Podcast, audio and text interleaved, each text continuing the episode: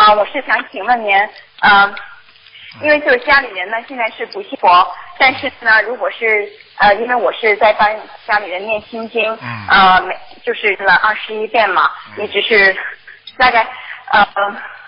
已经念了一个多月了，因为您呃，我在梦中就是您有给我开始，就是家里人可能有麻烦，然后呢我就给念啊、念心经，然后开始念小房子 啊，现在太激动了，我都一下跳起来了，嗯 啊，嗯，然后呃。情况是，哎，是嗯情况是这样的，呃，那就是说他呢是有一个就是呃就是之前的婚姻呢，嗯呃，可能就是因为就是之前的这个婚姻这个配偶呢，嗯可能还是跟他有一些就是呃金钱方面的这个瓜葛。嗯嗯。那如果是这种情况下呢，这个是应该算作是呃冤结的，对不对？如果过去开其实过去的那个婚姻，就算现在散掉了，那也是有冤结的。嗯，啊，那呃，如果是这样的话，那呃您您认为是呃做那个化解冤结的小房子会比较好是吗？那么现在我想问一下，首先这一段婚姻已经彻底破裂了没有？啊，已经了，好，已经离掉了，对不对？嗯。对对。好，如果离掉的话，还有一些瓜葛，说明冤亲债主还没有还清。因为很多人就是这样的，虽然已经离婚了，但是呢，感情还在一点，但是呢，扯不断，理还乱。那么这样的情况下呢，就必须要赶快要念，因为如果在阳间的那个缘分已经断掉之后，如果你再把这个阴间的这些我们的这个缘分再持续下去的话，很容易出事。你听得懂吗？对，是的。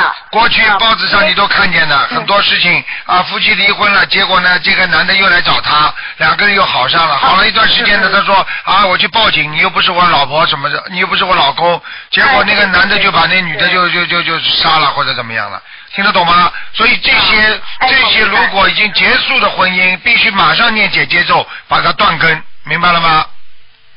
啊，但是这个，但是呃，这个人如果现在还不信佛，呃，就是那如果是比如说我帮着家人来念，因为我有呃，就是帮他，比如说帮他念心经，然后帮他念小房子，就是呃化解冤结的小房子。您觉得这样的话，呃，也是可可行的，对吗？嗯，当然可以了。如果你帮他念的话，当然不如他自己念好，对不对啊？啊啊嗯，是的，是的，嗯，对。嗯。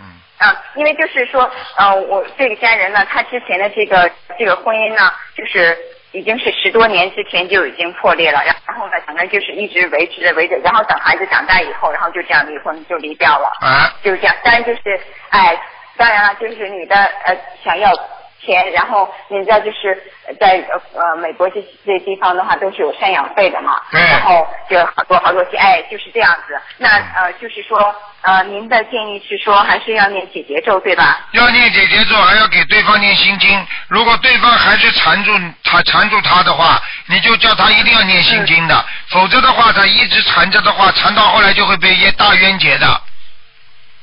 所以像这种事情，快刀斩乱麻，长痛不如短痛。有些事情该该斩的就是要斩掉的，嗯。嗯嗯嗯嗯，好的好的，嗯啊，那就是呃就是给对方念心经，您认为呃大概是呃多少遍合适呢？七遍呢，每天念七遍心经，然后呢，给他念还要念姐姐咒四十九遍，嗯嗯。明白吗？如果必要的时候他还继续缠住的话，就得念小房子了。啊，对，那那如果是现在就是以防万一嘛，我们就是嗯以防万一的话，那就是现在开始念小房子也是比较好的，对吗？那当然了，你要是现在念小房子的话，你要加一点自己的那个礼佛大忏悔文。嗯嗯，好的好的，哎。就是给家人念这礼佛，呃，哎。大概是念就是针对这件事情来念的话，对对对先念哎，好的。因为你欠他的话，就是上辈子一定你跟他有冤结，做错事情了。嗯嗯嗯所以呢，像这种情况，你念了礼佛，你等于在还他的嘴巴里的情，然后呢，再念小房子是还他实实在在的那个债，然后这样的话呢，就慢慢会化解很多的冤结。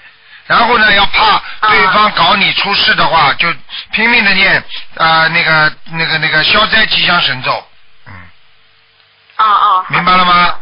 对对啊，我明白明白，嗯嗯，对，非常清楚。